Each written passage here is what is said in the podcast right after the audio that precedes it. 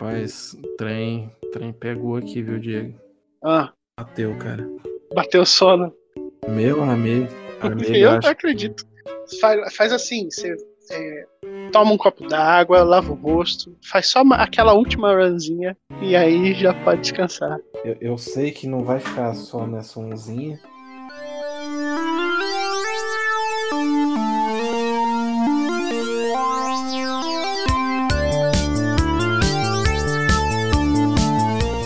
Olá, estamos ao vivo e começando mais um episódio do podcast do site Conversa de Sofá. Eu sou o host temporário, mais conhecido como Papai Platina ou William Marx, o que você preferir.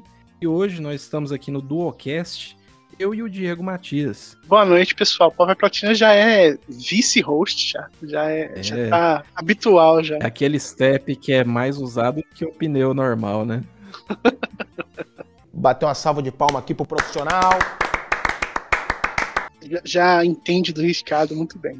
Hoje o pessoal não conseguiu chegar a tempo da transmissão, todo mundo com seus afazeres pessoais. O Flávio continua na boa vida de férias, né, trabalhando mais do que quando ele estava trabalhando normalmente, né? Mas está de férias aqui das transmissões do Twitch. Brevemente ele vai voltar e hoje a gente vai tocar o programa, eu e o Diego aqui. Esse é um programa mais rápido, nós vamos falar do que nós estamos jogando. Mas antes da gente começar o programa, tem uns recadinhos muito importantes que a gente precisa passar para vocês. Se vocês nos conheceram através do Spotify ou através de uma outra plataforma de podcast, saiba que a gente tem um site, conversadesofá.com. É nesse site que é a nossa atividade principal, é que a gente posta reviews, notícias, promoções, jogos lançamentos, calendários de lançamentos, a gente tem de tudo um pouco lá. A gente tem postagens todas as semanas. Em semanas, quando os lançamentos estão muito bons, né, que a gente tem texto todo dia. E quando os lançamentos estão um pouco mais devagar, a gente tem é, análise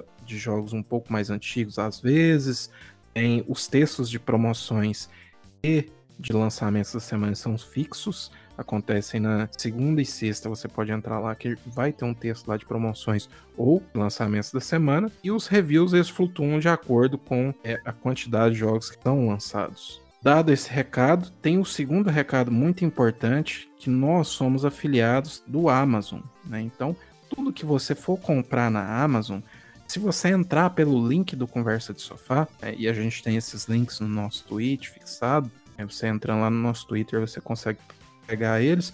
Tudo que você for comprar, você vai pagar o mesmo preço, você não vai pagar nada mais por isso, mas nós ganhamos uma pequena comissão.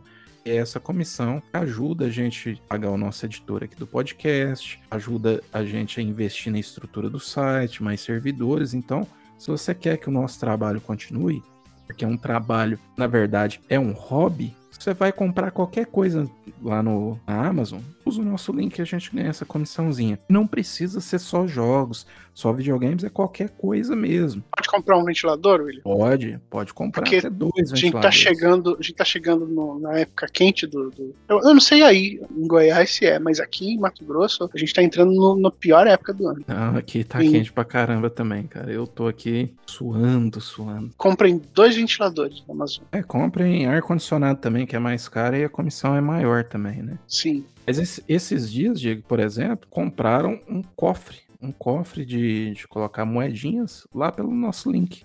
Olha que interessante. Um porquinho? Não, ele é um, ele é um cofre assim, é pra sua próxima viagem, coisa assim. Ah, entendi, entendi. Legal. Então, qualquer coisa que você quiser comprar lá na Amazon, se você entrar pelo nosso link, a gente ganha uma pequena comissãozinha. Acho que esses são os recados mais importantes, né? Visitarem o site Conversa de Sofá é todos os dias. É porque o seu page view conta muito pra gente. Se for comprar algo na Amazon, use o nosso link de afiliados. Se você tá chegando aqui na Twitch agora também e ainda não assina o nosso canal, assina ele aí também.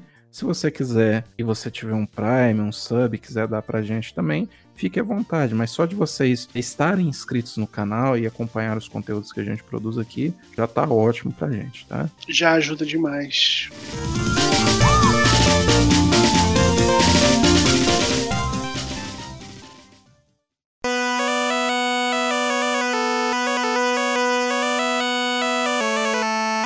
Você, Diego, você jogou alguns jogos essa semana, né? Você jogou alguns betas, você jogou alguns demos. O que, que você quer falar primeiro desses jogos que você jogou? Eu vou, eu vou começar com o mais recente, só para matar esse assunto, porque no fim das contas não rendeu nada. É, eu recebi uma notificação aqui no Telegram, da, daquele canal de promoções, avisando sobre o beta aberto do Diablo 2 Resurrected, eu acho que é esse o, o nome. Instalei e aí fui jogar, tive que fazer a, ligar a minha conta do PlayStation com a conta da Battle.net e tal mas o jogo não funcionou. Toda hora que eu tento conectar, ele fala que eu preciso vincular essas duas contas, sendo que elas já estão vinculadas. Então, quando eu coloquei o, o, o beta no carrinho, é, dizia que, que, já tinha começado hoje, dia 17, às 10 horas da manhã, o beta, né? Que já estava liberado. Mas até agora, pelo menos até agora pouco, não, não deu certo. Então, eu não sei se por acaso tem uma desinformação aí entre a data do beta e de repente vai ser só no final de semana. Eu não sei se o meu jogo não percebeu que as contas já estão vinculadas e aí é só uma questão de, sei lá, vincular de novo. Mas no fim das contas, abriu o jogo e ele não rodou. Enfim. E, e você tem outros jogos da rodam na Battle.net, como Overwatch, Heart of Stone, para você testar, ver se. Não no PS4 por exemplo. Eu tenho uma cópia do StarCraft 2, que foi quando eu fiz essa, essa conta da Battle.net, que era obrigatório. Ela, se eu não me engano, a Blizzard deu a primeira campanha de graça há vários anos atrás, foi quando eu peguei. E eu tenho o Diablo 3, né, no PS4. Mas eu não sei porquê teve essa, esse erro aí de. Eu não sei se é de conexão, eu não sei se é de data, e eu que tô por fora, sabe, tentando entrar no beta quando ele ainda não abriu os servidores. Enfim, acredito que essa semana eu vou descobrir e no, no nosso próximo programa já devo ter jogado, né, o, o beta e posso falar aqui. Eu imagino que deve ser legal, porque Diablo 2 é um, um, clássico. Fora isso, o outro beta que eu joguei foi Back 4 Blood. Ele ficou aberto, acho que deve ter umas duas semanas já. Eu consegui uma aqui com o Flávio. Ele, ele precisava de convite, né? Você precisava ter um convite para participar, né? Ele teve dois estágios. Ele teve duas fases. Uma fechada, que eu acho que essa sim precisava de convite. E cada chave da, liberava quatro acessos, porque é um jogo cooperativo, né? Com quatro pessoas. E agora, no início da semana, ele começou a fase aberta, que foi até hoje. Aliás, até ontem, dia 16. Eu joguei algumas partidas. Eu, eu não tenho experiência com Left 4 Dead. Eu não tenho experiência com ele, então eu não, não saberia dizer sobre similaridades entre os dois jogos. Mas ele tem um lobbyzinho ali, que é uma espécie de acampamento de sobrevivência. E nesse beta você por ali você já podia entrar numa campanha, é campanha mesmo, tradicional, ou num quick match, sabe? O pessoal já tá no meio da, da partida e você ingressa no, no jogo. Achei interessante, é divertido, é, me soou uma fórmula um pouquinho desgastada, sabe? Parecia que eu tava jogando um jogo do início do PlayStation 4, algo assim. Algumas semanas, algumas semanas não, alguns meses atrás, veio na Plus aquele Zombie Army 4, né? Uhum. Que também tem um modo de sobrevivência com evolução de cenário e tal em terceira pessoa. Que é um derivado, né? Ele começou como um derivado, um modo à parte do Sniper Elite, né? Exato, o Sniper Elite. Ele usa a mesma engine, né? E tal. É, é, basicamente o mesmo jogo com uma skin de zumbis. E bem bonito, bem divertido. E eles são muito parecidos. O Back 4 Blood também é muito parecido. A novidade do Back 4 Blood seria esse sistema de cartas que são perks, né? São atributos especiais pro seu personagem ou pra partida, que deixariam cada partida, mudariam a dinâmica da partida para não ficar algo repetitivo e cansativo cada vez que você entra para jogar. Eu não consegui entender nas partidas que eu joguei, eu não consegui entender direito como é que o sistema de cartas funciona. Eu tinha um, um conjunto lá de 16 cartas, o jogo me permitia adicionar todas elas na partida. Eu não sei se eu estava fazendo alguma coisa errada ou se era isso mesmo. Provavelmente eu estava fazendo errado. É, eu não senti, por exemplo, durante a partida que fazia alguma diferença, exceto por uma por um atributo, que era quando eu dava golpes de melee, eu ganhei ganhar, eu voltava minha vida. E aí esse eu usei bastante. Eu peguei uma espada lá, descia descia porrada nos zumbis. Foi bem legal. É, aí tem uns chefes, uns, uns, monstros gigantões lá, que tem ponto fraco para você assistir, atirar, né? Para você dar dano neles. E é um jogo bem mais fantasia fantasia de horror do que de fato um jogo de terror, né? Sabe? Até porque é um multiplayer bem, bem, bem de ação, né? Mas é ele usar essa essa camada de, de terror para dar o, o sabor do jogo. Tensão, né? Exato. E ele era um, ele é um desses betas, demos que estão limitados a um determinado período de tempo. Assim, você só pode jogar ele durante esse tempo e acabou, você pode ir ficar repetindo e jogando esse mesmo mapa. Podia repetir quanto precisasse, quanto, quanto você quisesse. Dava para rejogar de novo e de novo e de novo. Tanto é que eu joguei várias vezes o início. É muito bonito, o jogo é lindíssimo, é muito fluido a maneira como você controla, mas assim, eu senti que faltou um pouco de peso nas armas, só que isso é provavelmente fruto de comparação com outro jogo que eu jogo, que eu vou falar daqui a pouco. Então não é exatamente ah, a arma do jogo não tem peso, isso é um defeito que eles vão corrigir. Não, é, eu tô comparando com outro jogo, então essa foi a impressão que eu tive, porque eu tô habituado com aquela experiência. Mas lindíssimo, eu aposto que deve ser quando sair o jogo completo, sabe, ele, ele deve, deve render muita, muita diversão, porque ele é meio galhofinha, né? Mas jogando com quatro pessoas deve ser uma maluquice bem divertida. E deve concorrer bem forte com esse é, Zombie Army e aquele outro jogo do filme do Brad Pitt, é, World War Z. World War Z. Que é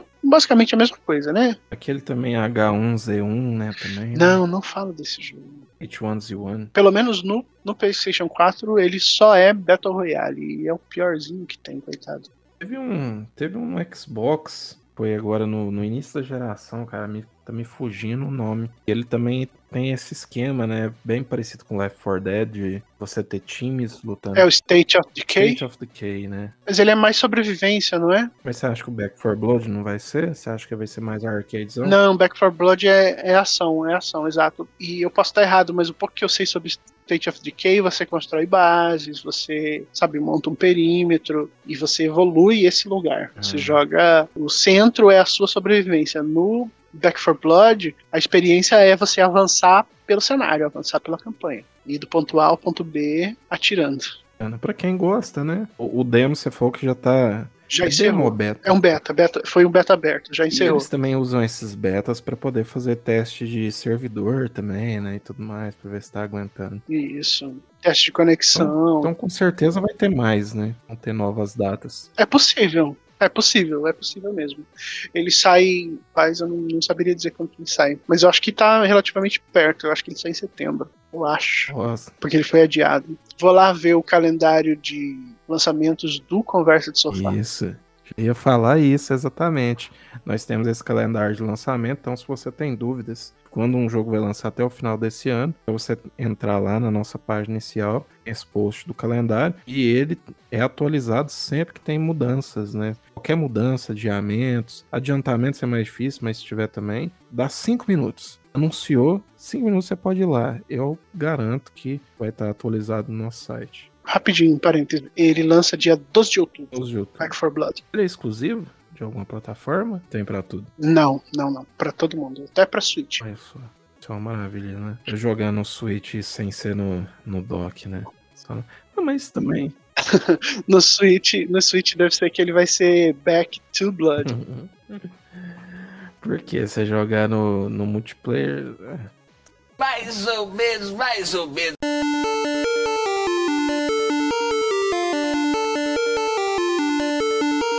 Bom, Diego, e além do calendário estar sempre atualizado lá no nosso site, o que está atualizado essa semana é um jogo que a gente conversou no programa passado a respeito, mas como ele estava sob embargo, a gente ainda não podia dar o veredito final dele. E agora o jogo lançou hoje, inclusive, dia 17 de agosto, a gravação desse programa, é mais o review dele liberado no dia 13 de agosto. Esse jogo que eu estou falando, que eu joguei, patinei, inclusive, eu vou contar uma vantagem aqui, é a primeira pessoa do mundo a platinar. Não é pouca coisa. De vez em quando acontece. Muito raramente eu consigo, mas esse eu consegui. Palmas esfuziantes. Obrigado, obrigado, meus fãs. Mas esse jogo que a gente conversou é o Greek Memories of Azure. Isso no programa passado a gente passou bem por cima, falou um pouco das mecânicas, mas bem superficial. A gente não podia dar o veredito final por conta desse embargo. Agora a gente pode, desde o dia 13. Primeiro, eu, eu gostaria, né, que quem não escutou o programa passado, escuta, vai lá no site, lê o review, porque tem várias outras informações a gente não tem tempo de falar aqui também, para né, tirar toda a atenção do texto e tudo mais. Mas o que a gente pode falar, o que eu posso falar, né, eu acho que o Diego ainda não terminou, posso falar é que ele é absurdamente incrível, cara. A gente não podia falar, a gente, eu tava com vontade no programa passado tão grande, falar, cara, só vai. Olha, confia no pai, esse jogo é excelente, vai mas não podia. Então eu falei bem por alto, mas agora eu posso. O jogo é incrível, Diego. Eu acho interessante como é, alguns jogos eles mudam o, o, cenário, como os games são feitos, como os games são produzidos ao longo do tempo, né? A gente teve lá nos anos 80, quando lançou o Rogue, e depois vários jogos se inspiraram nele, que hoje a gente conhece como Roguelike, inclusive a gente vai falar de um deles aqui. Depois também o Castlevania Symphony of the Night, Super Metroid, que influenciaram o que viria a ser né, conhecido como gênero Metroidvania, ou quando o Wolfenstein começou lá atrás, junto com o Quake, com o Doom, aí criaram praticamente todas as bases do FPS moderno e do multiplayer moderno que são usados até hoje foi criado lá em 93, 96 com esses jogos. É impressionante como esses jogos criam gêneros, né?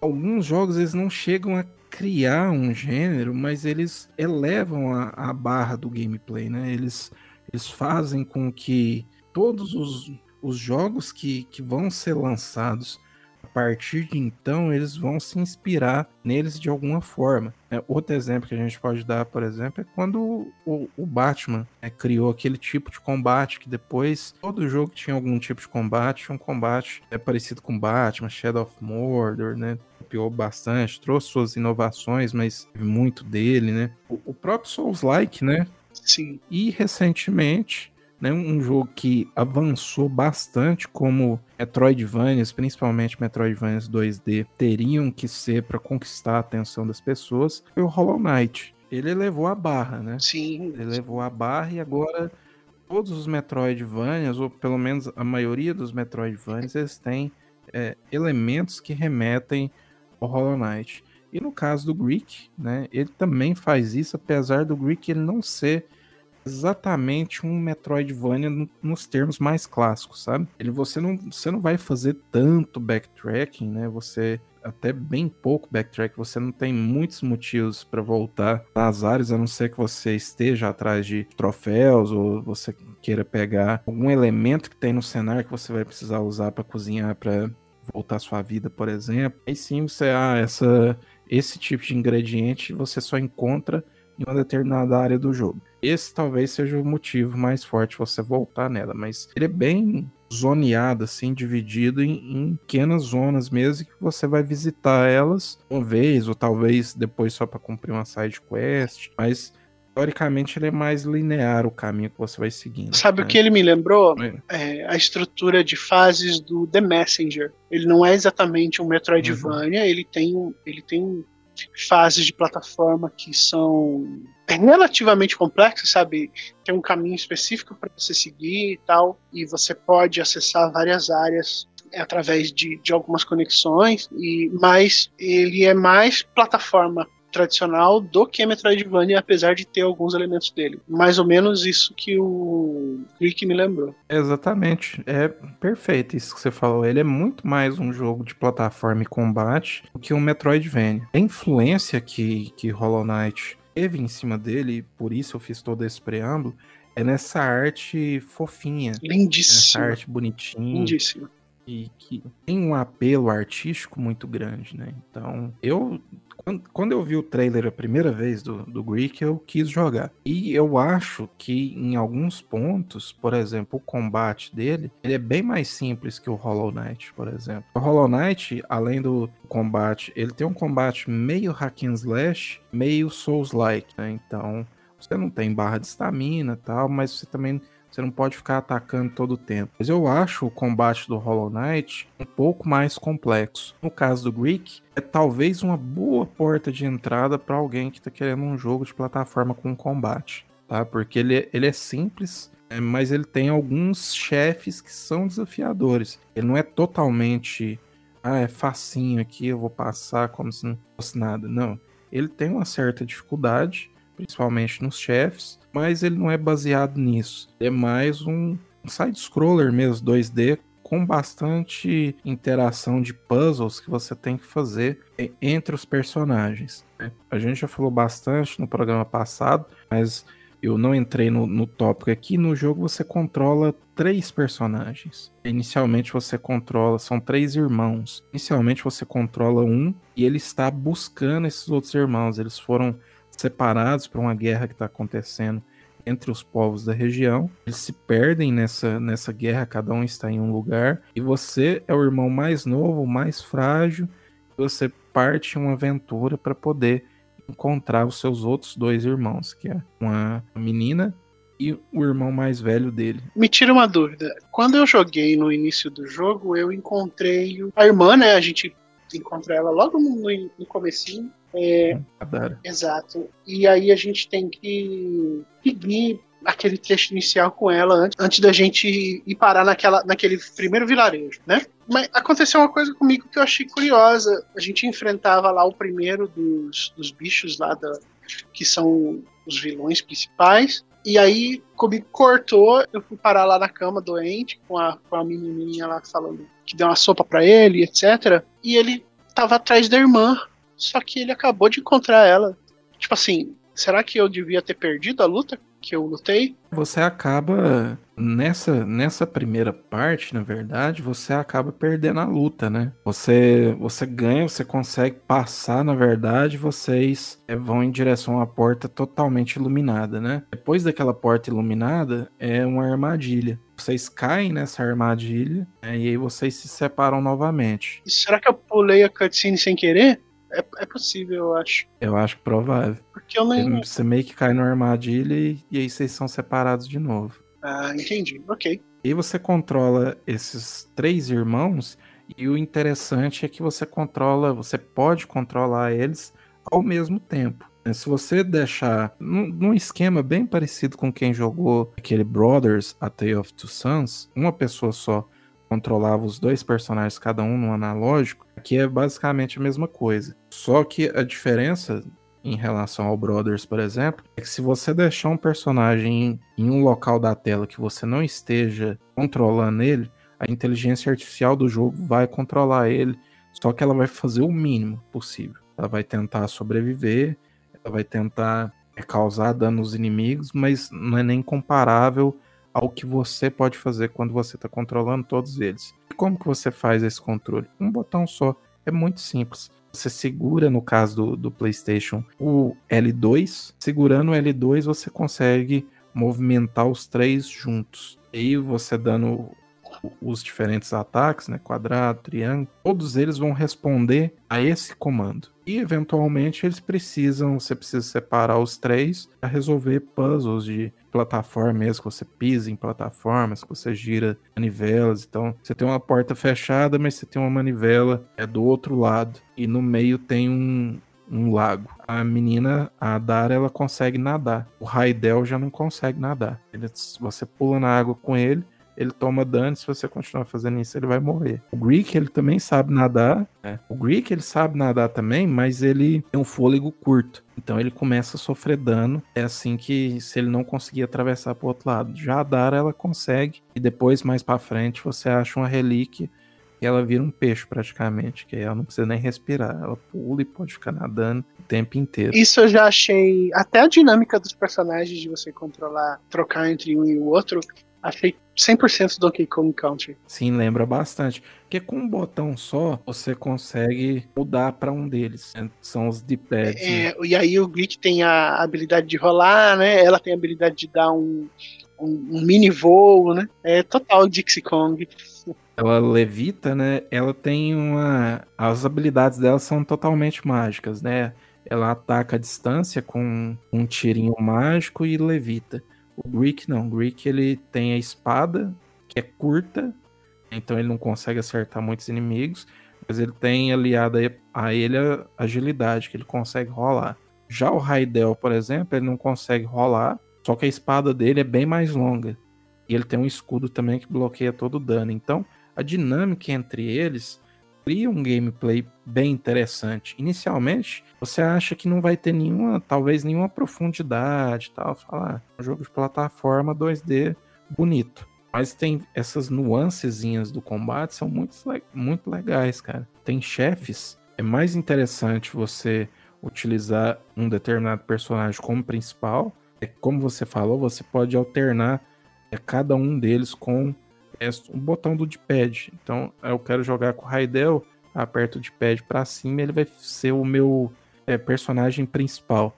Mesmo que eu segure para controlar os outros, ele vai na frente, é ele que vai iniciar é, os combates, os danos, tá? os outros vão acabar seguindo o seu comando, mas ele é o principal. Então, e alguns boss, por conta dessa dinâmica de, de, um pode fazer isso, o outro não pode fazer, é interessante você fazer essa alternância e você precisa entender como fazer essa alternância para se dar melhor. Por exemplo, em um, um dos bosses, eu matei ele a primeira vez com a Dara, porque eu demorei bastante. Demorei a, a, a luta deve ter demorado uns 5, 6 minutos. É um boss que ele fica correndo de um lado para o outro do cenário. Você toma dano sempre que ele passa por você. Quando ele para de correr, ele bate a cabeça na parede quando você pula, ele fica tonto aí onde você vai atacar. Então eu usava esse poder que ela tem de ficar levitando, tentar escapar dele mais fácil. Sim. Já na minha segunda jogada, mas demorei. Na minha segunda jogada, eu falei, não, vou jogar com o Greek como principal. Eu ainda não tinha encontrado o Raidel. E foi muito mais fácil. Matei muito mais rápido. Porque o Greek ele tem um pulo duplo né? E o pulo duplo dele tem até uma, uma roubadinha que tá uma hora que ele dá quase um pulo triplo. Não chega a ser, mas ele, o pulo duplo dele é bem duplo mesmo. Então, é interessante, cara. E essa dinâmica de gameplay, como eu falei, ela é mais simples do que um Hollow Knight, que um Ori, mas é muito divertido. E é cara, muito, muito agradável de jogar, né? Ele é muito. É. O controle é muito responsivo, é muito ágil.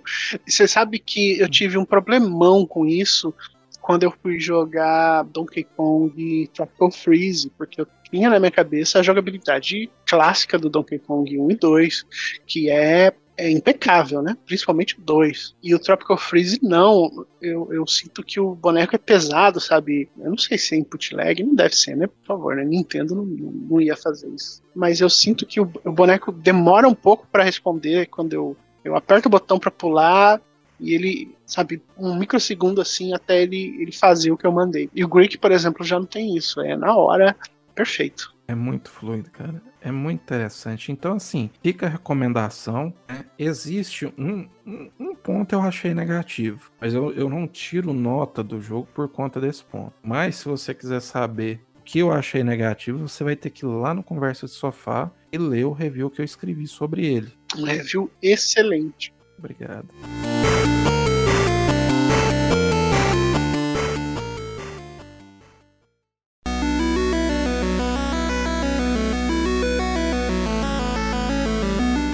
Falar em review excelente, você atualizou um review no site, não foi? Sim, eu já estava devendo incluir algumas informações para análise que eu escrevi para o Hunt Showdown, que é o meu café com pão de todo dia. Já tem alguns meses ele recebeu um novo chefe. O jogo antes tinha três, agora são quatro. E essa semana aliás, no espaço do mês passado, entre o mês passado e esse, agora o jogo recebeu um novo mapa, o terceiro mapa. Primeiro foi para os PCs, né? E agora no início de agosto veio para os consoles. Eu estou jogando no, no, PlayStation 4, no PlayStation 5, no caso, a versão de PlayStation 4. Pude voltar a jogar é, no mapa novo que é lindíssimo, super divertido, é uma excelente adição para os outros dois mapas que eram não, não, eram ruins, né? Mas depois de um tempo dá uma cansada. Ô Diego, só tem um problema, cara. Diga. Você não falou de qual jogo você tá falando? Falei, falei sim, Hunt Showdown, o jogo da Crytek, é, multiplayer de extração, vou chamar assim, por falta de um termo melhor, em que 12 cowboys entram no mapa para matar monstros e fugir com a recompensa que prova que eles, enfim, despacharam aqueles, aqueles bichos. Tem um problema, tem, tem uma pegadinha aí para quem se interessar por Hunt Showdown, que é o que? Ele não está disponível no Brasil, pelo menos para consoles. A Deep Silver publicou ele na América do Norte, Oceania, Europa, mas não veio para a América Latina. E aí. Engraçado, né? Porque a Deep Silver lança os jogos dela aqui, né? A gente escreveu sobre vários, né? Vários É jogos. Maneater. Vários, vários. É, eu acho que o Bob Esponja também foi publicado pela Deep Silver. Eu acho que é uma questão de. De popularidade. Licença. Eu acho que é uma. Não, não, acho que é uma questão de popularidade. De manter servidor, sabe? Eles devem ter estudado a viabilidade de, de publicar por aqui e devem ter achado melhor deixar o jogo primeiro popularizar no PC para depois, depois incluir. Porque ele, afinal de contas, concorre com uns nomes bem grandes, né? É um, é um multiplayer, vamos dizer assim, live service, né? Então ele tá aí concorrendo com Call of Duty Warzone, ele tá concorrendo com PUBG, com Fortnite. O Fortnite não, porque acho que são públicos bem diferentes. Rainbow Six, né? Jogos de jogos de tiro live service, especialmente FPS. Mas eu, eu coloquei essa informação que estava faltando, estava devendo lá no, na análise e agora ela faz referência a essas novidades. Você deve ver aí no Twitter, eu posto coisas sobre o jogo direto, posto lá no meu canalzinho Derrota todas as, as pequenas vitórias que eu consigo, eu jogo lá, me divirto horrores. Estou aí, né, militando nessa causa, tentando trazer um jogador por vez. Glória a Deus. Glória a Deus. Ele, ele me parece interessante. Assim, eu, eu tenho vontade de jogar ele quando eu vejo ele. Ele não é muito complexo para quem tá iniciando. É tranquilo. Sabe aquele simples de. que é simples de jogar, complexo de masterizar, algo assim, de dominar. Nem chega a ser isso, porque não é um jogo de, de muita nuance. Dá para você jogar. é, é, afinal de contas, uma bala na cabeça de um sujeito mata ele e isso você resolve o seu problema. Mas ele tem uma dinâmica bem própria que você deve reconhecer do Hood, do jogo do Robin Hood. Sabe, é você entrar, se preparar para cumprir o seu objetivo e sair seguro. Fazer extração. Exato. E aí tem algumas coisas que você precisa levar em conta, dependendo do seu nível de intimidade com o jogo, você passa a traçar estratégias mais específicas. Por exemplo, hoje eu quero jogar sem 100% stealth, então eu vou levar armas silenciadas, eu vou levar o que for necessário para que eu não chame atenção para mim, porque o mapa é repleto de inimigo automatizado, né, de NPC. Tem são zumbis e outros tipos de monstros. A interação com eles é barulhenta. Esses barulhos de você dando a porrada num zumbi, atirar num zumbi, fugir de uma de uma bruxa lá que solta um, um enxame de abelhas venenoso. Tudo isso pode dar a sua localização para os adversários, que você não sabe onde estão. Você não tem como saber onde eles estão, a não ser que você veja eles ou ouça. Se eles fizerem essas mesmas ações, eles não aparecem no seu minimapa. Não, não tem minimapa. Você tem um, você tem um mapa que você consulta que você vai ver, porque ele funciona assim. O mapa vai ter um ou dois chefes para você banir e você precisa encontrá-los primeiro. A primeira coisa que você faz então é usar o seu sua, uma visão especial lá que vai te indicar faixas de luz para onde você tem que ir. Nesses faixas de luz, ou você vai encontrar o chefe, ou você vai encontrar uma pista de onde ele tá. Cada pista que você encontra exclui do seu mapa aonde ele não tá. As regiões onde ele não vai estar. Então você abre o mapa e, sei lá, a porção leste do mapa ela fica escura. Ele não tá lá. E aí você vai. Se você encontrar três pistas, ou se der sorte e encontrar antes, perfeito. Você sabe onde está o chefe. Ele é o objetivo principal do jogo, porque você vai recolher a, a, a prova para extrair, né? Mas todo mundo tá indo para lá. Então você tem que começar a, a, se preocupar, a pensar, vale a pena ir agora? Eu tenho condição de matar esse chefe rápido para me defender dos demais que estão vindo para cá? E aí você leva em conta, por exemplo, onde foi que eu ouvi tiro? Eu ouvi tiro perto? Eu ouvi tiro longe? Eu ouvi zumbi por perto atacando alguém? Eu ouvi cachorro latindo, sabe?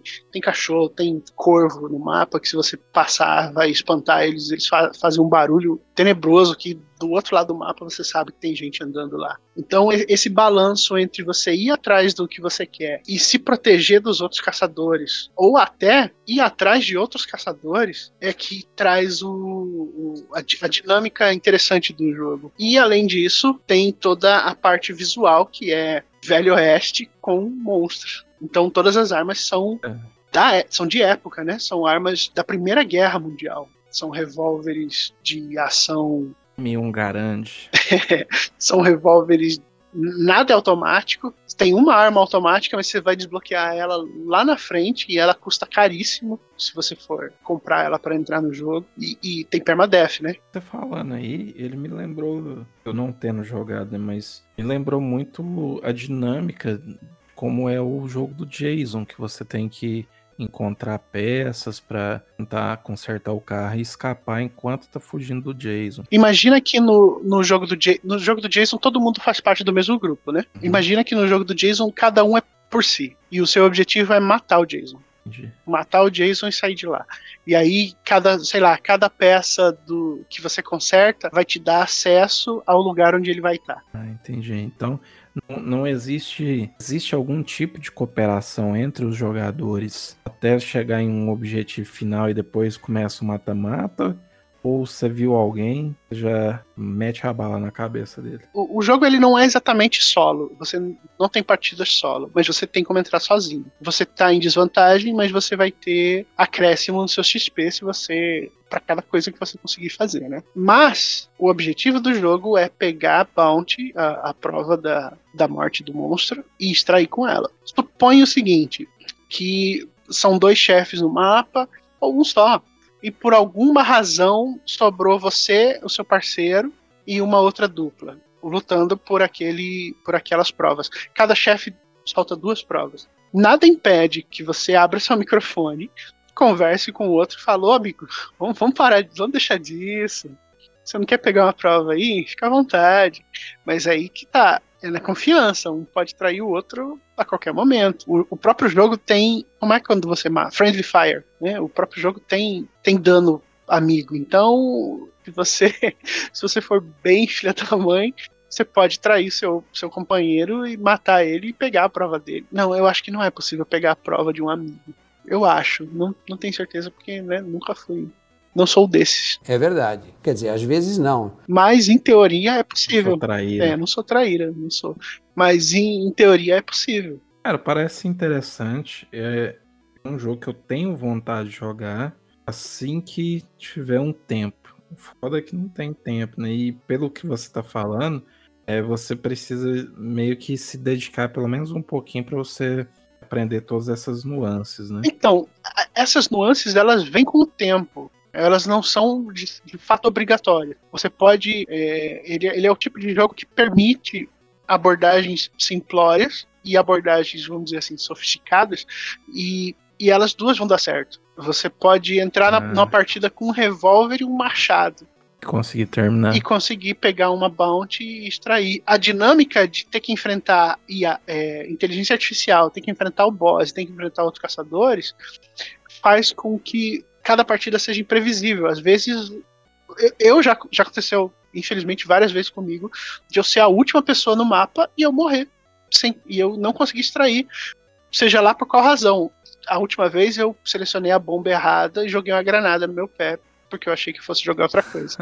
Mas eu já morri sozinho no chefe, quando não tinha mais nenhum caçador em volta, sabe? Então, se você é um jogador 100% iniciante. Pode ser que todo mundo morra num tiroteio e não sobre ninguém, só sobra você e o seu parceiro, ou só você. Pode ser que você. Imprevisível. Pode, é, pode ser que você entre numa partida com um parceiro que, que joga, sei lá, desde sempre e o cara é o Clint Eastwood, sabe? Mas é o que você falou então, né? É um jogo fácil de você pegar para jogar. Ele tem essas nuances que você pode ignorar em em um primeiro momento, mas ele é difícil você masterizar e ficar bom nele e ainda depende desse critério aleatoriedade, somado também à experiência dos outros jogadores que também vão ter que também podem chamar a atenção para os lugares sim. que você tá e tal. Essa experiência, eu falo que o que é difícil de dominar nele é o combate. Ele é muito rápido, sabe? Dois, três tiros, acabou a conversa.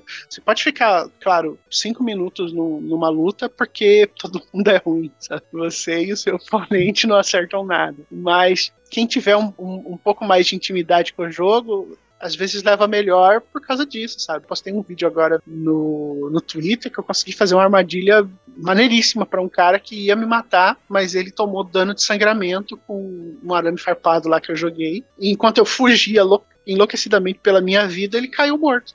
Porque acabou a vida dele. Eu, eu acertei um tiro Legal. nele.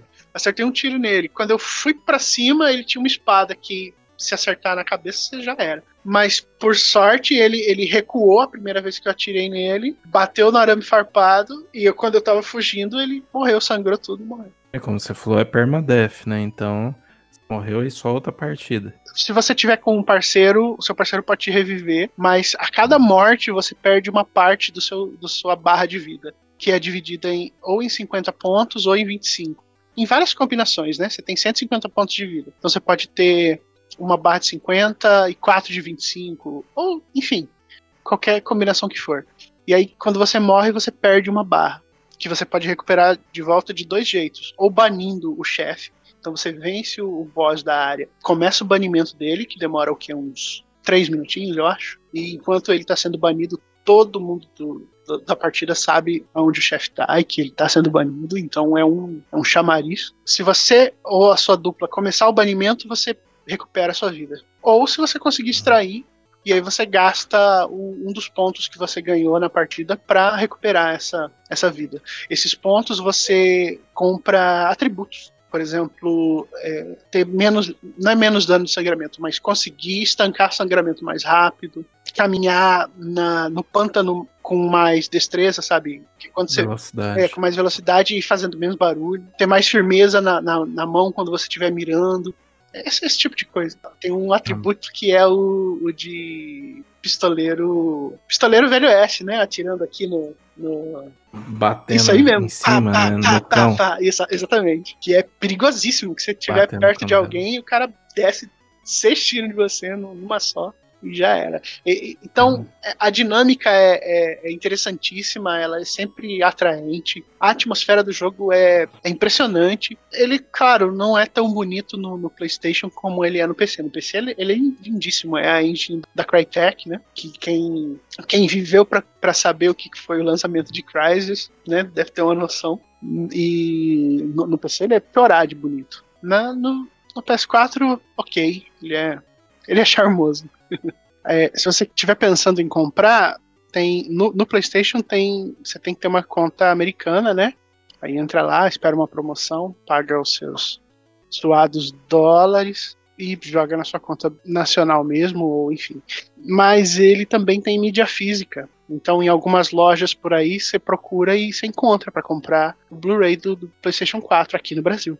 Que vacilo, né, cara? Não ter distribuição digital, mas ter distribuição cópias físicas, que bizarro. Então, eu não acho que essas cópias físicas sejam para o mercado nacional. Alguma coisa aconteceu, sei lá, o varejista importou, sei lá, num, num lote, sabe, de, de outros jogos, e aí veio junto. Tipo, título Deep Silver, e aí recebeu 50 cópias lá do Hunt Showdown. E aí você joga normalmente, você, você compra lá na Amazon, pelo link do Conversa de Sofá, bota no seu PlayStation 4 e GG. Manda bala. Ele deixa você escolher entre dois servidores jogando aqui na América do Sul, né? Entre os servidores da costa leste e da costa oeste. Se a sua internet estiver num dia ruim, você vai ter uma experiência não tão boa. Se a sua internet estiver tinindo ali, zero bala, você vai jogar sem problema nenhum. Input lag é- é- não tem muito lag. Acontece às vezes de você ter um. Sabe quando você acha que andou e não andou de verdade? Uhum. mas é, é raro, depende muito da sua conexão. Se sua conexão estiver ruim, você vai, você vai experimentar isso. Se a conexão estiver boa, você vai só se divertir e passar um bocado de raiva. Mas é isso. Dá pra comprar mídia física em algumas lojas aí. Só dá um Google, você encontra. Dê preferência para a Amazon, tá um preço zoadinho, mas pode parcelar, né? Ah, E entrega rapidíssimo. mas então ele, ele é um jogo cheio de nuances, né? Então ele sim, é um jogo cheio de mecânicas e, e camadas. sim, né? sim. E, e mesmo quando você perde, às vezes você fica pistola da sua cara porque ou seu amigo não te ajudou em nada, ou você sabe, puta, eu, eu sabia onde o cara tava, eu mirei nele, mas ele atirou primeiro. E, mas, e você termina toda a partida querendo voltar, cara. É impressionante.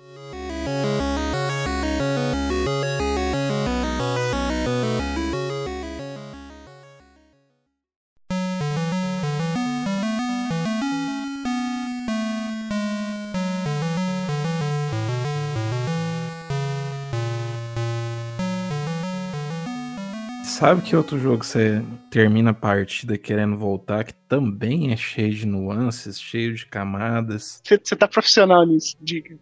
Hades. Hades lançou agora a Xbox, é, PC já tinha, né? PC e Switch já tinham. Aí lançou agora para Xbox e PlayStation, inclusive lançou ele já no Game Pass, né? Então, quem tem Xbox aí, não perca, jogue Hades. É Muito viciante. Tudo isso que o Diego falou do Hunt Showdown, eu tava falando e eu aqui só tramando, esperando pra fazer o segue, porque tudo isso que ele falou. Ele é um jogo que é um jogo fácil de você jogar, mas é difícil, pelo menos inicialmente, você masterizar. E ele é um jogo cheio de camadas e mecânicas. E é um jogo extremamente fácil de você viciar, cara. Eu tava conversando em off com o Diego e falando sobre, tinha muito tempo que nenhum jogo fazia isso comigo. Mesmo, por exemplo, Demon Souls, que eu falei apaixonadamente em, em programas passados, e que é o gênero de jogos que eu mais gosto, são Souls-like. Mesmo Demon Souls, eu jogava assim, ó, joguei essa área satisfeito. Vou desligar aqui, vou fazer outras coisas e tal. Hades é um consumidor de tempo. Eu tava conversando com o Diego sobre de sábado para domingo, né? De sábado para domingo. Eu falei assim, vou, vou jogar um pouquinho de Hades aqui. E, e tô jogando. Só um e, pouquinho. o Hades, antes, falando que quem ainda não sabe o que é o Hades, ele é um roguelite. Até falei um pouquinho do rogue hoje, né? O roguelite, ele é um jogo, estilo rogue. Ele é baseado no que você aprende com a sua morte, basicamente. Você vai fazer pequenas ou até mesmo é, médias né, jogadas, né, runs, né, que o pessoal chama. Você vai fazer essas runs você vai acabar morrendo. É muito dificilmente você vai fazer na- nas primeiras jogadas é, uma run completa. É, é, é bem difícil, lógico, que se você já teve experiência com ele no PC ou no Switch, tá jogando agora nos consoles, você já conhece essas mecânicas, você vai talvez passar mais fácil. Mas inicialmente, teoricamente, seu personagem ele é mais fraco, né? Então, o jogo e o jogo só avança na história se você morrer. O mote do jogo é você morrer e continuar de novo com lições que você aprendeu né, durante a sua jogatina né, e com recursos que você capturou durante essa run que você falhou, por exemplo. né? Você tem assim todos os recursos que você coleta nas fases, né, fora o dinheiro, que é um recurso para usar dentro das fases. Mesmo que você morra, você pode usar ele depois. Melhorar o seu personagem, melhorar as armas que ele usa. Então, assim, por isso ele é um roguelite, né? Os roguelikes, né, é mais essa questão do permadeath, você não tem, é, você não fica com nada, morreu, acabou. Eu prefiro, né, roguelites. Inclusive joguei um, joguei um pouquinho um aqui pro conversa de sofá, e escrevi o texto sobre, chama Curse of the Dead Gods. Eu tô com 84 horas de Curse of the Dead Gods e eu acho que a Hades vai dobrar isso aí tranquilo. Então, assim, pra quem leu o texto de Curse of the Dead Gods, eu falei muito bem do jogo, eu gostei bastante, né? Afinal, eu tenho mais de 80 horas nele, né? Devo ter gostado realmente. Mas ele é um jogo mais travado que o Hades. Não à toa, né? A Hades ganhou a quantidade de prêmios que ele ganhou de melhor jogo indie do ano. Muita gente, inclusive, quando ele lançou no Switch, falando que ele era o jogo do ano, no ano que Last of Us ganhou, né? Last of Us 2 ganhou. E assim, cara, hoje eu entendo o porquê que essas pessoas falavam isso. Porque ele é um jogo fantástico, cara. Fantástico, fluido demais. É diferente, por exemplo, do Curse of the Dead Gods, que eu acho ele mais pesado para você controlar. O seu personagem é mais pesado, não tem tanta agilidade. É, O Hades não, é uma fluidez impressionante, cara. E eu tenho visto, né, colegas nossos que não gostam é, de roguelites, não gostam de roguelikes, amando o jogo. Também não conseguem parar de jogar. Depois desses parênteses todos, sábado eu falei, vou jogar um pouquinho aqui de Hades. né? Aí joguei, morri, morri, morri, consegui passar uma vez. Consegui terminar uma run, matar o Hades no final. Puta, eu tô foda pra caralho. Vou começar outra. Aí comecei outra, morri. Comecei outra, morri. E, e vem Ah, cá, cara, matar o Hades é o fim do jogo? não. Ah, tá. Você volta, tem um acontecimento né? Você quer sair. Você é o filho do Hades, né? Sim. O- E aí você quer abandonar né, esse submundo. Você descobriu que.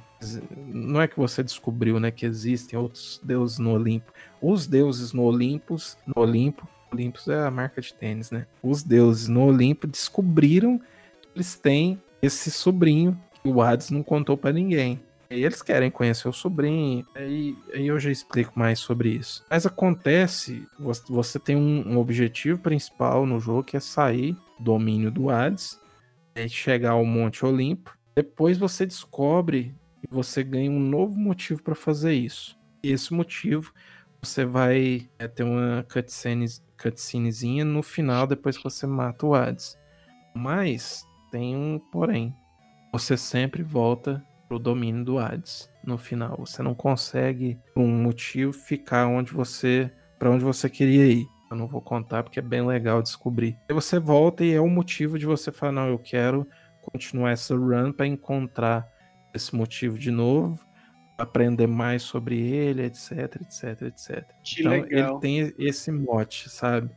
Cara, e aí eu pensei, ah, vou jogar, joguei isso tudo, falei, ah, deve ser uma hora da manhã, vou deitar, né? Tá bom, né, por hoje, né? Olhei no celular o relógio, cara, quatro e meia da manhã. Puta que pariu, eu tô fudido amanhã, né, cara? Você começou que horas? Eu comecei, eram umas 10 horas. Nossa. E fui direto. E aí, cara, no outro dia, no domingo, acordei, assim, morrendo de sono, né? Fiz o que tinha que fazer aqui em casa. Falei, cara, ainda vai demorar uma hora pro almoço. Dá, dá pra ir uma runzinha de Hades, né? Só um pouquinho. joguei. Joguei, fui almoçar, era 3 horas da tarde. E aí fiz a mesma coisa essa noite, de domingo pra segunda. Tem que deixar isso aí longe da criançada.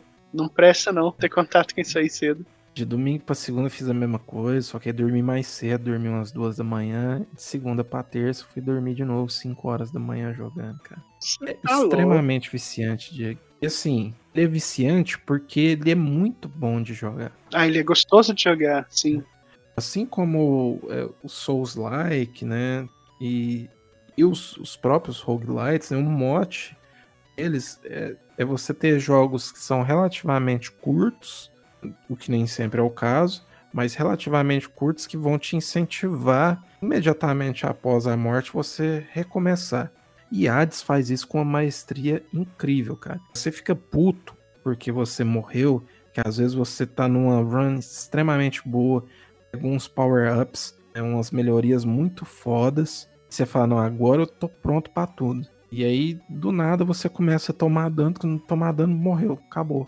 Você volta no começo. Você fica puto. Aí você fala, eu errei aqui, eu errei aqui, na próxima eu não vou errar. Na próxima eu já sei que esse poder combinado com aquele poder é melhor.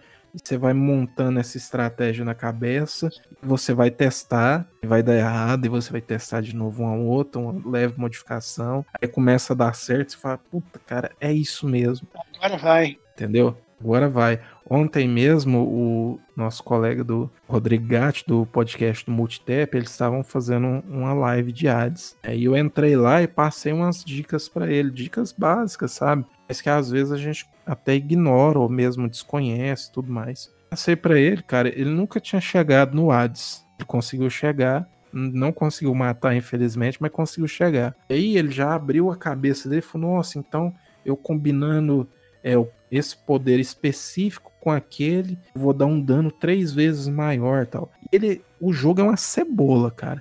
É cheio de camadas. Ele tem muita camada, ele tem assim. E, e você vai descobrindo essas coisas ao longo dessas, dessas jogadas que você falhou mesmo. Você vai descobrindo. Você tem, como eu falei, os deuses do Olimpo, ele é todo baseado é, na mitologia grega, né? Então você tem deuses, é, semideuses, é, heróis que você encontra e tal. E todos eles você tem perks, né, habilidades que eles vão te conceder É assim. Você chega em um cenário, você derrotou os inimigos daquele cenário, você ganha um desses perks para equipar. Digamos que você ganhe, esse é o cenário da Atena e você ganhou é, um escudo dela.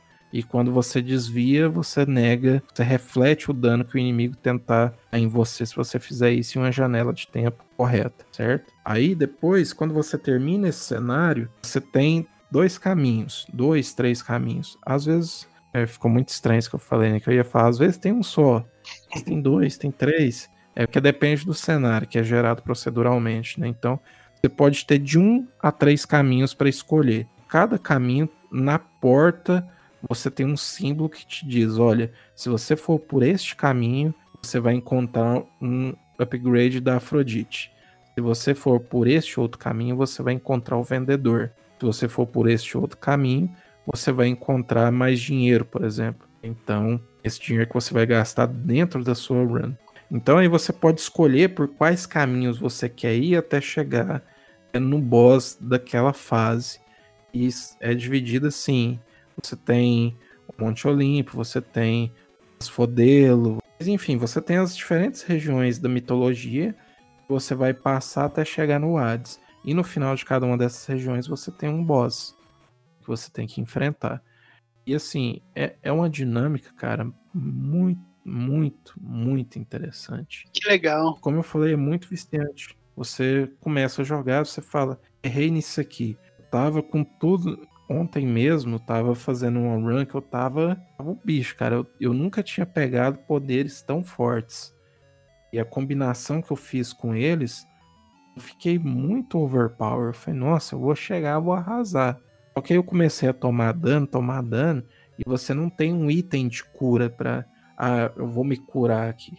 Você tem é, lugares onde você pode se curar, é, que você pode comprar cura, mas que nem sempre vão aparecer em todas as fases. Então, sim, você tem que investir em estratégias para tentar se curar de certas formas, senão você vai chegar é, no final, é, para a luta final com, com Hades, ou mesmo a luta num boss, com pouca vida vai acabar morrendo. Você tem alguns itens que te ajudam a ressuscitar, mas eles te ressuscitam com a vida baixa, com uma porcentagem específica de vida e são de uso limitado também.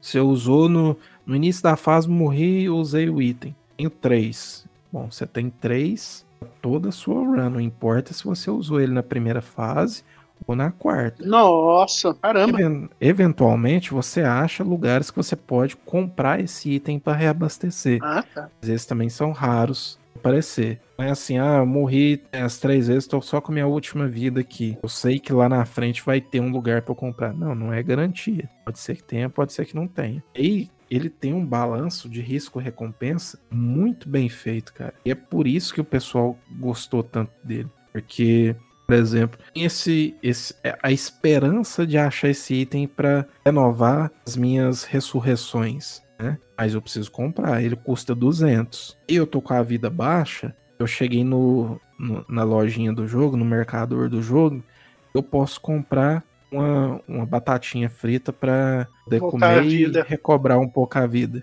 Só que aí se eu gastar, depois lá na frente tiver lojinha para revender essas ressurreições, eu não vou conseguir comprar. Mas talvez eu nem chegue lá se eu for com a vida que eu tô. Então, assim, é um balanço risco-recompensa fantástico, cara.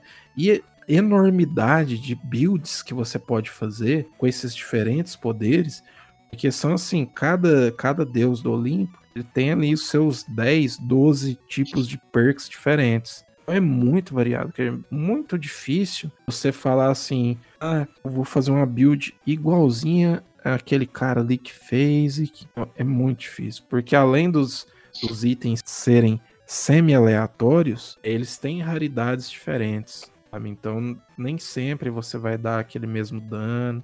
Mas, cara, é, é fantástico. E assim, no PlayStation, ele tá um pouquinho caro. Eu comprei ele por 120 alguma coisa, mas vale. Assim, é, o valor que cada um dá no jogo vai depender se você gosta desse estilo de jogo, claro, né? Sim, sim. Mas a quantidade de horas de diversão e de vício que ele vai proporcionar é 120 aí, tá barato. E se você tem Xbox, ele tá de graça no Game Pass. Ah, no Game Pass. Se você pode, se você tiver um amigo do peito aí, cada um entra com metade do jogo, fica mais barato ainda. Deixa eu te Hum. perguntar, que eu me lembro recentemente, eu sei que você jogou pelo menos três desses quatro jogos. Não sei se você jogou Dead Cells, que eu não lembro de você comentar. Então você só jogou três. Mas como é que você ranqueia eles? É, Hades, esse Curse of the Dead Gods, que eles são muito parecidos, né? Porque são isométricos e tal. A arte lindíssima dos dois. E aquele outro jogo que é de. que tem uma temática de quadrinho. Como é o nome dele? É o Fury Unleashed. Exato. Então, assim, eu joguei o Fury Unleashed, é, joguei o Curse of the Dead Gods, é, joguei também, acabei de falar, rapaz, West of Dead, também é roguelike, Light, é, West of Dead e Gods Will Fall. Como é que você ranqueia eles? Especialmente esses três. Hades tá no, no topo supremo, cara. Tá no Olimpo. Ele tá no Olimpo, realmente. Assim, os, os outros, por exemplo, o que mais se assemelha a ele, até na questão visual e tal, é o Curse of the Dead Gods. E é Sim. muito bom, é muito bom.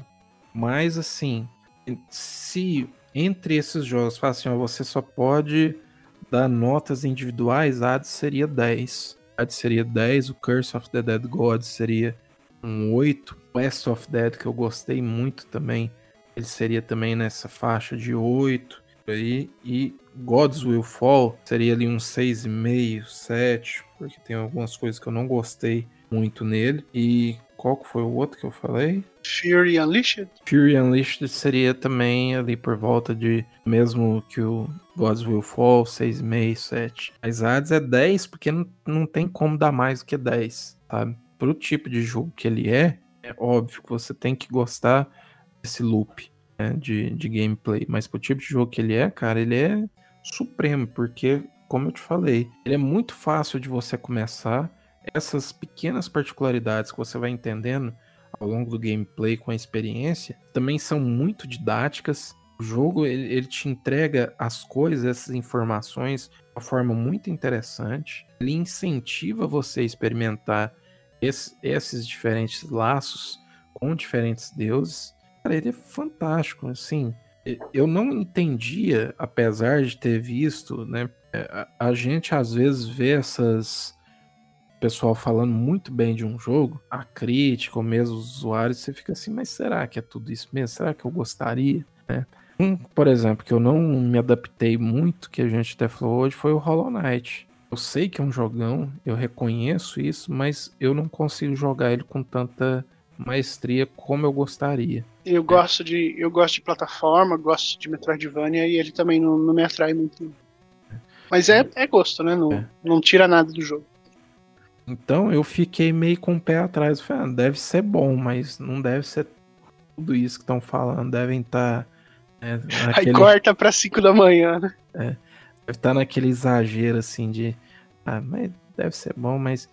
Eu já joguei vários outros roguelikes, né? Roguelites, eu sei como é que funciona. Mas, Cara, quando você joga ele, você fala, caramba, como a quantidade de acertos que eles têm dentro do gênero é impressionante, cara. Assim, eu, Que legal, cara. Que eu, legal. eu não sei por que, que eu fiquei tão surpreso, porque eu adoro a Super Giants. Eu platinei o Bastion, platinei o Transistor. Eu ia falar isso. Ele por acaso tem narração feita esses outros jogos? Porque é, é meio que a parte. É a É meio que a identidade deles, É. né? Exato. Tem, tem sim. Você, quando você conversa com os personagens, depois é o, Zagreu, ele. Eu nunca. Toda hora que eu vou falar o nome dele, eu lembro do Atreus, do God of War. Eu falo, eu chego gaguejo, mas é o Zagreu. Ele, ele também responde, né, é, a, a comentários, responde pra ele mesmo, sabe? E aí quando você chega em um lugar do cenário você vê que tem um brilhozinho, você pode ir lá e ler um trecho da história. Só que essa leitura é narrada. E, se eu não Sim. me engano, é o mesmo narrador de, de Bastion e de Deve Transistor. ser, deve ser. Faz, faz todo sentido. Pyre eu não joguei, eu não sei. Mas o Transistor e o Bastion são fantásticos, cara. E assim, eles vêm experimentando essas coisas, essas, essas camadas de gameplay em cada um desses jogos. Bastion também é um jogo facílimo de você jogar, mas é muito difícil, por exemplo, para você platinar. Porque ele tem uma camada em cima da outra e, e as coisas vão acumulando, mas eles fazem de uma forma tão didática, cara. É impressionante. é- Eles fizeram Que pacto legal. mesmo com, esses- com os deuses do Olimpo. É só um jogo tão bom, cara. Que bacana. É, é engraçado você falar Hades, eu só consigo lembrar do personagem do desenho do Hércules. Olha, Com o cabelinho azul de fogo. ele é nervoso igual e com um senso de humor tão baixo quanto. Mas já o, o- os outros personagens são bem humorados demais, cara. É- Esse jogo é Que legal. fantástico, cara. E a trilha sonora, cara, também. Nossa, top. Top, top, top. Eu vou testar ele, eu vou dar aquela, aquela chance. Eu não garanto que eu vou até o fim, porque quando, quando abre aquela planilha pra eu começar a comparar stats e né, o que causa mais dano, o que causa não sei o que, eu já me, me cansa. Ele é muito simples nessa parte, você vai ver. Eu também achei Vamos que, ver. pela quantidade de sistemas que ele tem, ele poderia facilmente cair na armadilha de ser extremamente cabeçudo e ser, uma, ser uma barreira para qualquer tipo de jogador, até mais experientes. Mas não, ele é extremamente simples, cara. Você você fica impressionado. Realmente é daqueles que, você legal. tem que jogar para entender. Que legal, que legal mesmo. É, nós vamos ter, né, review dele aqui no Conversa. Não o teremos, teremos. que vou escrever, vai ser o Thiago. Eu, eu estou jogando ele apenas por diversão e vício. Mas eu tava até comentando com o Gat, eu estou pensando, não estou prometendo, estou pensando em fazer um guia para iniciantes em Hades. Deveria. Publicar lá no Conversa. Vamos ver como é que tá a questão de tempo. Eu consegui. Seria excelente. Eu leria. Fácil.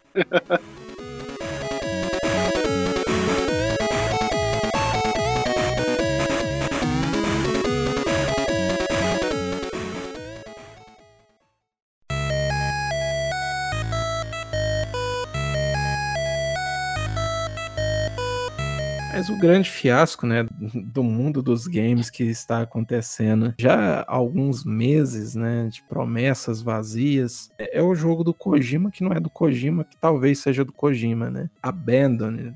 Abandoned, ele vem, né, provocando os jogadores, né, com esperanças. De várias coisas, né? Ele, É. ele, eu não sei como. Existe uma série de coincidências aí por trás desse jogo. Fez piscar o alarme de humor para várias coisas. Primeiro, que ele seria um jogo do Kojima. Segundo, que ele seria ah, finalmente o, o Silent Hills saindo do papel, né? Por, por sabe lá qual PT. razão. É, o, o PT foi, foi o teaser, né? Mas finalmente ele, ele ganharia vida. E, enfim, e aí as, as coincidências, elas são muito, bastante fortes, na verdade, né? São bastante interessantes. Uma questão com nomes, com sede de, de- da empresa em tal lugar, enfim. Tradução, que eu Ex- não vou ter o trabalho de, de ter que explicar aqui, mas você dá um Google aí, você consegue encontrar. Existem muitas teorias da conspiração, né, de que, primeiro, né, esse estúdio que está fazendo, a Blue Box, ele é um estúdio relativamente recente, que não lançou nenhum jogo, lançou um jogo, mas ele é muito meio que uma tech demo, sabe? lançou alguns jogos pra, pra PC, tipo assim, meio que feito nas coxas, sabe? Uhum. Como que só pra ter alguma coisa publicada no currículo. currículo. Tipo aquele, aquele desenvolvedor ou o, o publisher brasileiro, tá ligado? Que tem um que lança jogos na, na PlayStation. Acho Sei. que o, a, a publisher chama, sei lá, Ronaldo. Ronaldo Games, alguma coisa assim. Nossa, eu esqueci, cara, o Jim Sterling fala dele direto, mas ele não é brasileiro, não. Não, você Quer tem dizer, certeza? É, ele, ele tem um nome meio aportuguesado. É, o, o Jim Sterling lá do The Inquisition, direto ele, Sim, sim. ele joga. Ele lança jogo todo ano. Os jogos dele normalmente são assim: a, anda em um lugar. Não tem mais nada pra fazer. É, é só uma desculpa pra ter algo publicado. É. E aí, mais ou menos, que são isso os jogos que a Blue Box já publicou, sabe? Algo incompleto, ou algo que, no fim das contas, não tem apelo algum pra qualquer pessoa, porque é um troço meio, meio feito nas coxas. É, e, e a teorização disso tudo partiu de. Pode ser coincidências, né? Ou, ou pode ser coisas reais, de que o Kojima postou uma foto e depois essa foto seria a capa do jogo lá da- na PlayStation. E aí, um estúdio que não fez nada, que é um estúdio iniciante, eles já teriam né, um, um aplicativo dentro do, da loja da PlayStation, que esse aplicativo teria que eles falaram que chama real time experience, né, para você ter uma experiência em tempo real, tudo sobre o jogo, né? Teasers, trailers, gameplay seriam lançados dentro desse aplicativo. Pra rodar na engine, né? Pra rodar Isso. ao vivo na engine do, do jogo rodando no seu console. Então, assim, para um estúdio que não fez nada, totalmente desconhecido, o moral que a PlayStation, que a Sony tava dando pra ele, o destaque que tá dando pra ele, criou já uma pulga atrás da orelha. Esse aplicativo mesmo, ele tem, se eu não me engano, é, ele tá traduzido, ele tem localização pra, sei lá, acho que 10 idiomas. Sendo Sim, tem jogo que até coisa. hoje não tem localização pra português brasileiro, por exemplo. Sim, Só tem em inglês. começou a entrar nessa esfera e começou a entrar na esfera de maluquices. O diretor, né, se você pegasse o nome dele, o diretor era turco, se você colocasse o nome no Google, é tradutor, a tradução seria Hideo. Hideo, né? É. E É, aí o Kojima, ele é, ele é conhecido, né, por fazer esses args, né, de esconder coisa dentro dos jogos, né, sim. fazer esses teaserzinhos. E aí começou-se essa especulação, ah, Blue Box, porque as caixas né, são do, do PlayStation são azuis. Aí o pessoal começa, né, a ver link onde, onde não tem, é maconha, meu. né, ou Sim. até talvez tenha, né, mas começa a fazer essas ligações e o pior é que algumas faziam muito sentido. Sim, fazem, Eu- fazem muito sentido. São bastante impressionantes algumas É. coisas. E aí fica ficou aquela fica aquela dúvida agora depois dos últimos acontecimentos. Talvez eh, seja tudo uma coincidência muito bizarra. Os astros se alinharam e produziram todas essas coincidências. Promessa era de que no dia 14, acho que Uhum. foi há dois ou três dias atrás, eh, sairia de fato o, o Real Real Time Time Experience, né? Experience. Que é o aplicativo para você rodar a, a primeira teaser do jogo na engine rodando no seu PlayStation 5. Então, na máxima qualidade para você ver o trabalho deles sem nenhuma compressão de YouTube ou etc, né? 4K, HDR, Ray Tracing, whatever, né? Tudo isso. E o que aconteceu? Nada, né? Primeiro foram o quê? 24 horas sem funcionar? Por aí, né? 48, né? Foram dois Foi dias. um que bom eu- tempo. Ah, vamos lançar hoje às 10 horas. Aí deu 10 horas, gente, deu um problema aqui e estamos resolvendo. Sinceras desculpas, né? É. E foi, foi, foi, passou o dia inteiro, nada aconteceu. É, chegou o dia seguinte, eu não sei, parece que o próprio Hassan lá, o CEO, o dono da Blue Box, acabou publicando um, um teaser lá, num, um videozinho curtíssimo, de, sei lá, 5 segundos no, no Twitter. E aí, enfim, depois de todo esse tempo, liberou. O que aconteceu? Como que foi? William, fala aí. O, o, o teaser é o mesmo que ele liberou no Twitter, só que agora ele liberou dentro do aplicativo. Foi esse teaser que demorou, que eles falaram, ah, a gente tá fazendo um update. O update no aplicativo foi de 5 GB. Até esse vídeo de 5 segundos que mostra um rapaz andando, filmando ele da cintura. Aí, aí voltando a falar.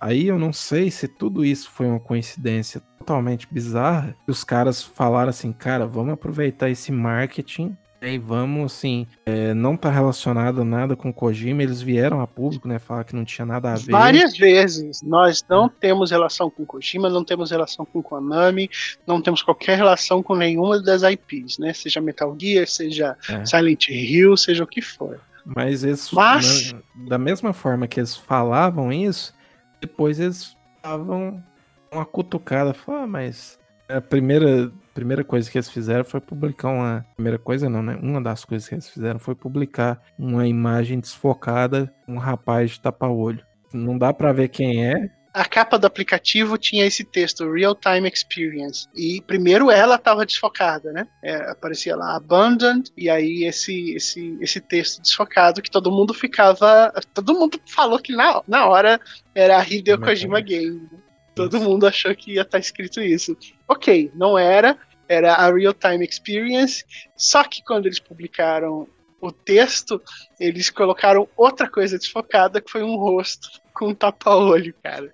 É, tipo assim, isso pode não dar em nada, mas eles estão deliberadamente é, jogando, né? Eles estão jogando verde, porque no fim das contas, quem é que lembra daquele jogo da menininha na floresta? Várias pessoas devem lembrar, né? Tem bastante gente, na verdade, ansiosa pra ele, mas eu mesmo não lembrava. Kira é o nome do, do, do jogo? Mas, enfim, A Kena. o jogo deve sair, deve sair, sei lá, semana que vem, mas todo mundo só fala de Abandon.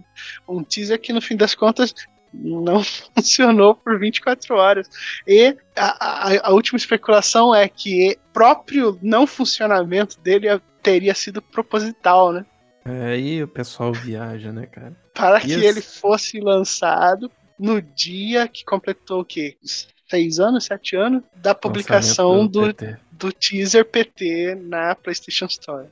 Que foi. Sim. Esse sim, eu acho que foi 14 de, de agosto. E aí, assim, cara, é. Se eles estão. Se eles têm relação com o Kojima, e isso vai ser. É, ou mesmo não com o Kojima, mas com essas IPs da, da Konami. E ele vai ser um Silent Hills, por exemplo. Eu acho que agora eles, eles chegaram em um ponto. Eles viram um ponto. Eles falavam, Passaram. vamos passar desse ponto?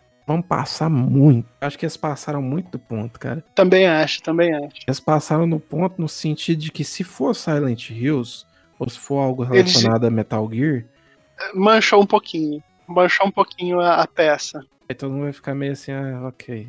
É, vocês fizeram tanta picagem aí que agora já não me interessa mais. Teria sido legal revelar naquela época. Depois É. disso já perde o impacto. E perde, agora, a, perde a graça. e agora estão numa sinuca de bico, porque se também não for, é pior ainda, porque eles já estão recebendo uma quantidade absurda de hate, cara. por conta de, de basicamente três coisas, né? Primeiro, porque o histórico deles como estúdio é fraquíssimo, né? Como publisher só tem uns, uns protótipos publicados, basicamente.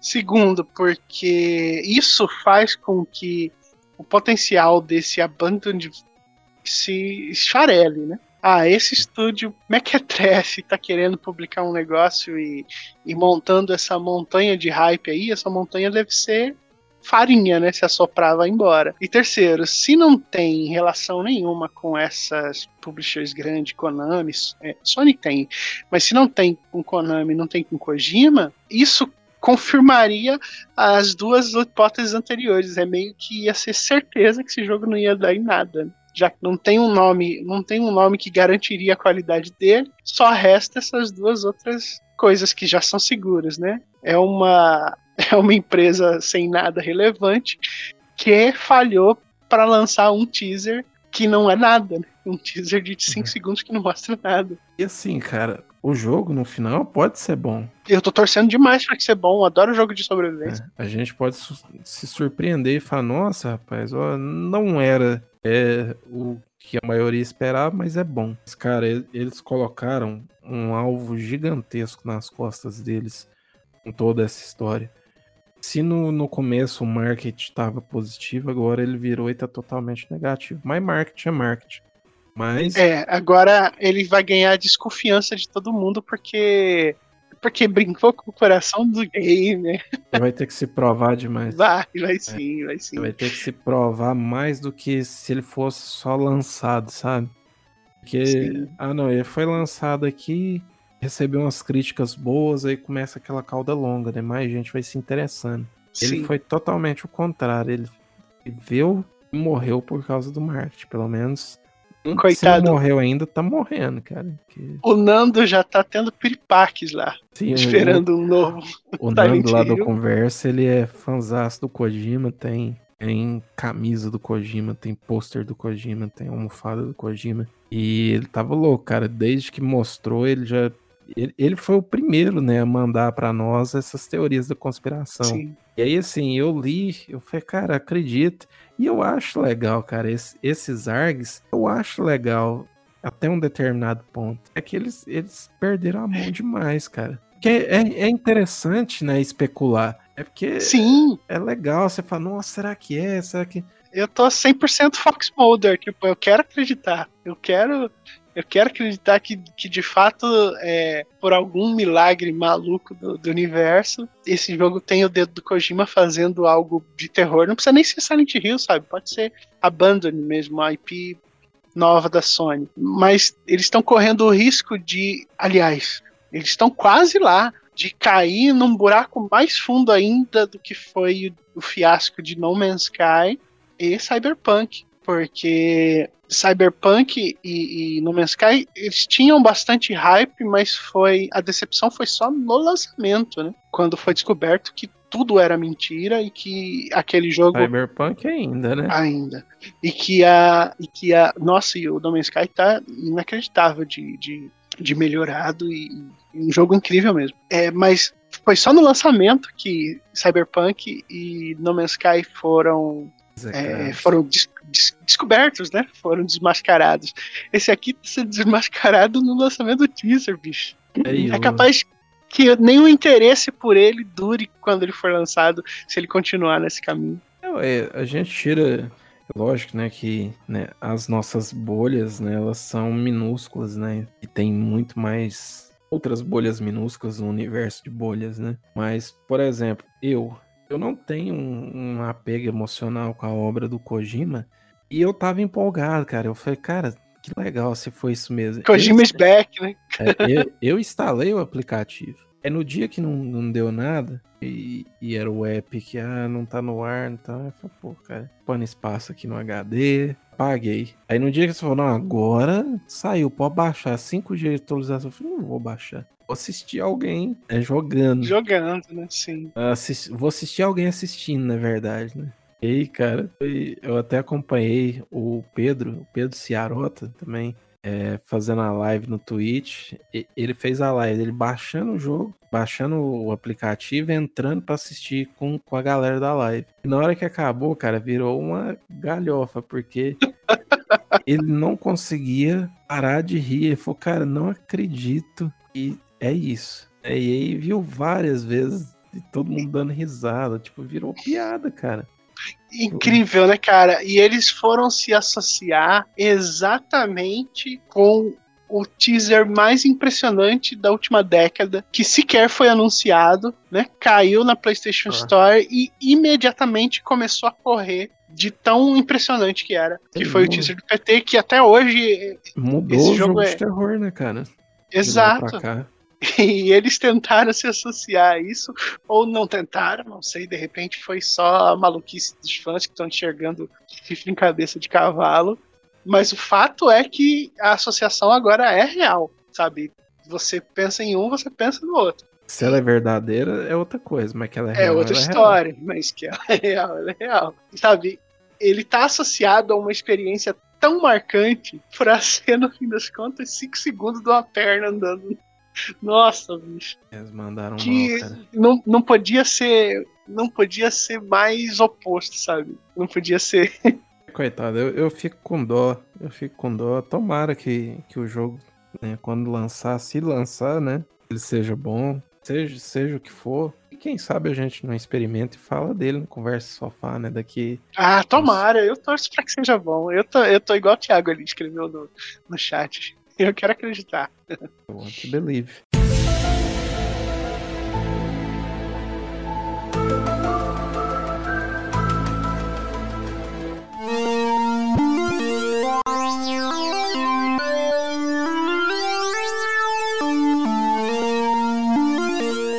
Então, Diego, acho que encerramos por aqui, né, meu cara? Eu acho que foi, foi um, um bom duocast. A gente falou de sim, bastante foi sim. Né? Demos bastante risadas às custas do Ração, alguma Hassan coisa, eu não consigo lembrar o. Hassan Karaman, Karaman. Tomara que ele fique bem, né? Já deu uma entrevista. Hassan pra- Karaman, que começa com HK, né? é, Igual quem? Hã? Hã? Aí deu Kojima e Hollow Knight, que também comentamos Sim. no programa. Mas, cara, to- tomara que dê certo pra ele, cara. Porque Tomara mesmo, tomara mesmo. tem, tem que Que sair dê uma certo, inclusive, pra gente. né? É. Então, pessoal, ficamos por aqui, né? Você quer dar algum último recadinho de falar suas redes sociais? Ah, me sigam lá no Diego Matias, no Twitter, né? Arroba Diego Matias. E vamos conversar sobre essas presepadas aí do, dos videogames. E eu sou o William Marques, lá no Twitter Papai Platina, só digitar lá Papai Platina que você me encontra. Também sigam o Conversa de Sofá lá no Twitter, é Conversa de Sofá.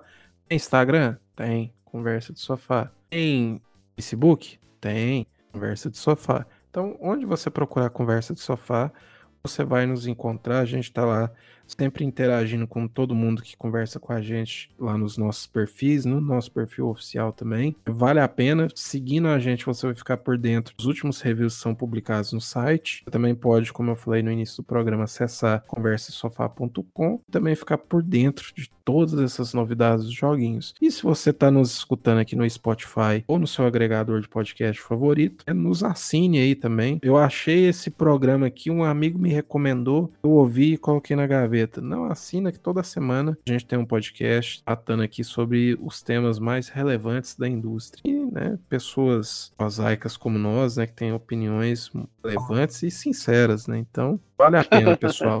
Sim, sim. Ah, é, além da minha arroba Diego Matias, tem a arroba Conversa de Sofá lá no Twitter. E procurem lá, ou no Twitter ou no YouTube, pelo canal Derrota. Que são os meus. É, pra ver os, os gameplays do Hunt, né? Do Hunt e de, de alguns outros jogos que eu consigo. Quando eu consigo reunir meus irmãos, eu edito e jogo lá. É bem divertido, eu É acho. demais. Minha mãe também acha. É, Minha esposa são também acha. três pessoas já. Três pessoas enganadas. É, só, só três, né? E o Papel Platina também tem um canal muito divertido com reviews e guias de troféus lá no YouTube. É só procurar por Papel Platina. Você não vai se arrepender. Não vai. Vai, talvez. Não na hora, É. talvez depois. Mas aí se você Talvez. já se inscreveu, já tá, já tá ótimo já. Você pode se arrepender depois de ter dado like e ter se inscrito. É isso aí, pessoal. Então ficamos por aqui. Até semana que vem.